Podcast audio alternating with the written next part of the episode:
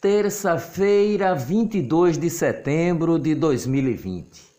Pernambuco libera as aulas presenciais para o ensino médio a partir de 6 de outubro. Olá, eu sou o jornalista Ivan Maurício e estas são as notícias mais importantes do dia. Tudo o que você precisa saber para começar o dia bem informado. Tribunal Superior do Trabalho decidiu, em julgamento realizado ontem, encerrar a greve dos funcionários dos Correios, que acontece desde o dia 17 de agosto. De acordo com a decisão judicial, os empregados devem voltar ao trabalho hoje, sob pena de uma multa de 100 mil reais por dia ficou mantida a cláusula que prevê a correção monetária de 2,6% dos salários. Os, os, trabalhadores, no entanto, pediram uma reposição salarial de 5%. Auxílio emergencial. Saques e transferências são liberados para mais 3 milhões e 600 mil nesta terça-feira. Também nesta terça-feira, a Caixa paga a primeira parcela do auxílio emergencial de 300 reais para 1 milhão e 600 mil beneficiários que fazem parte do Bolsa Família com o final NIS número 4. INSS, governo diz que 149 peritos voltaram ao trabalho e fizeram 1.376 exames ontem. Houve perícia em 57 das 100 agências abertas durante o dia de ontem. Dados são da Secretaria de Previdência e Trabalho. Chuva aumenta a umidade e ajuda a amenizar incêndios no Pantanal. Situação ainda é preocupante e bombeiros e brigadistas continuam atuando. atuando. O recente voo MS-77 da Egypt Air, que saiu de Cairo com destino a Londres, contou com um evento único. Uma criança nasceu durante a viagem de 5 horas e o bebê pode se considerar muito sortudo por chegar ao mundo nas alturas. A companhia aérea egípcia afirmou no Twitter que foi um prazer receber um novo cliente e que o pequeno terá passagens grátis para todos os destinos disponíveis da Egypt Air para o resto da vida. Igrejas e institutos ligados a todas as religiões devem ao menos 1,3 bilhão de reais à União.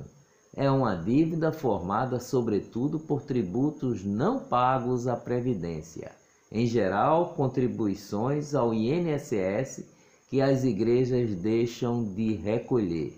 Também entram para a conta multas criminais e valores não pagos ao Fundo de Garantia do Tempo de Serviço, o FGTS. O débito das igrejas se concentra na mão de poucas, sendo a principal delas a Igreja Internacional da Graça de Deus, do missionário R.R. Soares, que deve 145 milhões de reais.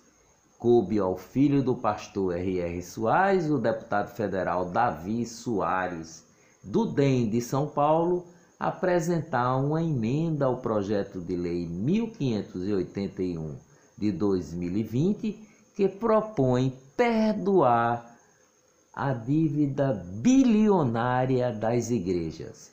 O projeto voltou para apreciação da Câmara dos Deputados.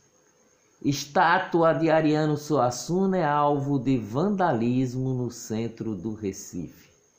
Obra que mede 1,80m, é assinada pelo artista plástico Demétrio Albuquerque e integra o circuito da poesia da capital pernambucana desde 2017.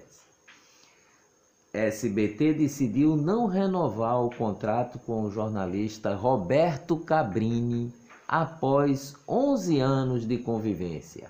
Cabrini está negociando ida para a Record.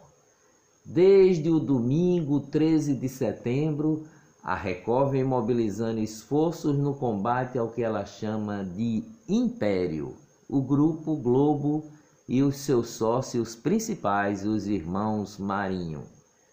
No que é possível caracterizar como uma campanha, já foram 71 minutos dedicados a um mesmo alvo com reportagens explorando em sua maior parte temas já conhecidos, nos quais as empresas e seus donos são acusados de uma lista enorme de crimes da Rede Globo. Indiano é acusado de cortar a barriga da esposa grávida para checar o sexo do bebê. Na Índia, os médicos não podem revelar o sexo do feto para os pais. O corte foi feito com uma foice na barriga da esposa grávida, deixando a mulher seriamente doente e causando a morte do bebê ainda não nascido. Eleições: Tribunal Regional Eleitoral do Rio de Janeiro formou uma maioria para condenar o prefeito Marcelo Crivella do Republicanos por abuso de poder político e conduta vedada, deixando-o inelegível por oito anos. O julgamento foi interrompido no último voto. Seis dos sete integrantes da corte já votaram pela condenação do prefeito do Rio de Janeiro que é pré-candidato à reeleição. Recife terá mais de 900 candidatos a vereador em 2020. Eles vão concorrer a 39 vagas na Câmara Municipal. Pandemia leva a Rede Globo a cancelar entrevistas em estúdios e a propor alteração na composição do debate durante o primeiro turno das eleições municipais. Debates só serão realizados onde houver acordo com a participação dos quatro candidatos mais bem colocados em pesquisa eleitoral. Economia: Vulcabras compra a marca Mizuno da Alpargatas por 200 milhões. Covid em Pernambuco com mais 260 casos e 9 óbitos, Pernambuco totaliza 141.777 confirmações e 8.025 mortes por Covid. Em relação às mortes, somente uma das confirmações feita, feitas nesta segunda-feira ocorreu no mês de setembro, no dia 19 as demais foram em período bem anterior. 123.304 pacientes foram recuperados da doença em Pernambuco.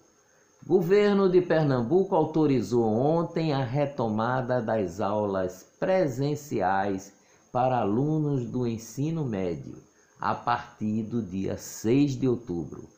A volta ocorre em três etapas, começando, começando pelas turmas do terceiro ano, e a decisão é válida para as redes pública e privada do Estado. Em Fernando de Noronha, as, as aulas já voltam a acontecer também a partir desta terça-feira. Centro de testagem para a Covid, que funciona no Centro de Convenções de Pernambuco, em Olinda, vai funcionar a partir de hoje no formato drive-thru, sem necessidade de marcação prévia. Antes, esse local era dedicado aos profissionais de saúde e segurança e agora atenderá a todo o público. Também começa a funcionar, mediante agendamento, um centro de testagem exclusivo para professores e demais profissionais da educação na sede da Secretaria de Educação e Esportes, na Várzea, Zona Oeste do Recife. O funcionamento começa em outubro e deverá ocorrer das 7 às 15 horas. Saiba o protocolo da volta às aulas clicando o link no texto do podcast. Frustrante e contaminado pela eleição, diz representante dos donos de escolas sobre o cronograma de retorno às aulas. Presidente do Sindicato das Escolas Privadas, José Ricardo Diniz, criticou a não divulgação de datas de retorno das aulas presenciais para a educação infantil e o ensino fundamental. Covid no Brasil, no balanço de ontem, foram contabilizadas mais 377 mortes e 13.439 casos de coronavírus, somando desde o início da pandemia 137.272 perdas e 4.558.000 mil infecções pelo novo coronavírus. 3.851.000 mil pessoas foram recuperadas da Covid no Brasil. Puxado por São Paulo e Rio, a região sudeste volta a ter alta de mortes por Covid-19. 11 estados tiveram queda na média móvel de mortes e 10 estados, além do Distrito Federal, mantiveram a estabilidade. Um estudo conduzido pelo Hospital Albert Sabin em São Paulo pretende investigar a relação entre a falta de vitamina D e o novo coronavírus. Intenção é, é entender se a deficiência deste nutriente, a vitamina D, pode aumentar as chances de um quadro clínico mais grave em caso de contaminação pela Covid-19. Com a pandemia, a poluição do rio Tietê reduziu em 8% em 2020, diz o SOS Mata Atlântica. Governo do Distrito Federal libera parques temáticos, brinquedotecas, competições e eventos corporativos. Covid no mundo. Espanha impõe restrições a mais de 850 mil habitantes para conter casos de Covid-19. Moradores da região de Madrid só podem sair por motivos essenciais, como trabalhar, ir ao médico ou levar os filhos à escola. Pubs vão fechar mais cedo no Reino Unido, no Reino Unido, para conter a segunda onda do novo coronavírus. O governo britânico vai anunciar novas medidas para evitar a crise vista no primeiro semestre. Multa a estabelecimentos que descumprirem a regra chegam a quase 7 mil reais. A Argentina bate recorde diário de mortes, 429 mortes em 24 horas. País mantém confinamento há seis meses com flexão, flexibilização progressiva por regiões. Agora as boas notícias sobre o combate ao coronavírus. Governador João Dória garante que haverá vacina para todos no estado de São Paulo até fevereiro. Lugares em que grande parte da população contraiu dengue no ano passado e no começo deste ano demoraram mais tempo para ter transmissão comunitária exponencial da Covid-19 e registraram número menores de casos e de mortes causadas pelo novo coronavírus, indicando uma possível interação imunológica entre os dois vírus, segundo estudo liderado pelo cientista brasileiro Miguel Nicoleles. De acordo com Nicoleles, professor catedrático da Universidade de, da Carolina do Norte, e desde o início da pandemia se dedica a estudar o comportamento do coronavírus no Brasil, há inclusive a possibilidade de que as vacinas aprovadas ou em desenvolvimento para a dengue possam provocar alguma forma de proteção contra o novo coronavírus. Dias melhores virão, com certeza. Até amanhã, bem cedinho.